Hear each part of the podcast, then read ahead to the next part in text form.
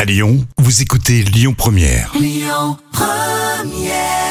Merci d'être avec nous, c'était Hot Chocolate sur Lyon Première. Les ferratures, c'est dans l'instant culture pour épater vos collègues avec Professeur Jam. Oui. On parle de Tarzan aujourd'hui, l'homme élevé par les singes. Ça date de quand, tiens, Tarzan De 1912. Waouh Tarzan est un personnage de fiction créé par l'écrivain américain Edgar Rice Burroughs. Et il est apparu pour la première fois dans le roman Tarzan of the Apes, qui veut dire Tarzan chez les singes. Ah, c'est pas Tarzan euh, dans les Alpes. Non.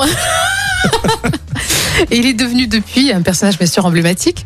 Et dans les histoires, euh, Tarzan développe une force, une agilité, une connaissance de la vie sauvage qui le rend capable de survivre dans les environnements les plus hostiles. Bah ouais. Alors Oh, bien que Tarzan soit un personnage fictif, il est souvent considéré comme un symbole de l'aventure, de la force et de l'indépendance. Et ça sera vite adapté au cinéma. Oui, bien sûr, les aventures de Tarzan ont été adaptées dès 1918 au cinéma et son interprète le plus célèbre est l'ancien champion olympique de natation, Johnny Weissmuller.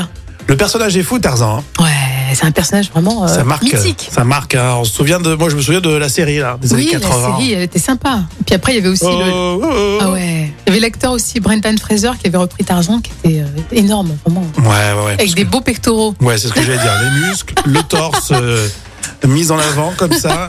Ah là, peut-être la peau de bête. Vous avez vu, Jam peau de Nevada bête, ouais. aime bien la, la peau de bête. Ah, j'aurais bien aimé être Jane euh, dans ce cas-là, moi.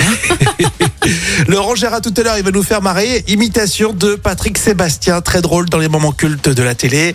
Et avant les infos, là de midi. Écoutez votre radio Lyon Première en direct sur l'application Lyon Première, lyonpremière.fr et bien sûr à Lyon sur 90.2 FM et en DAB+.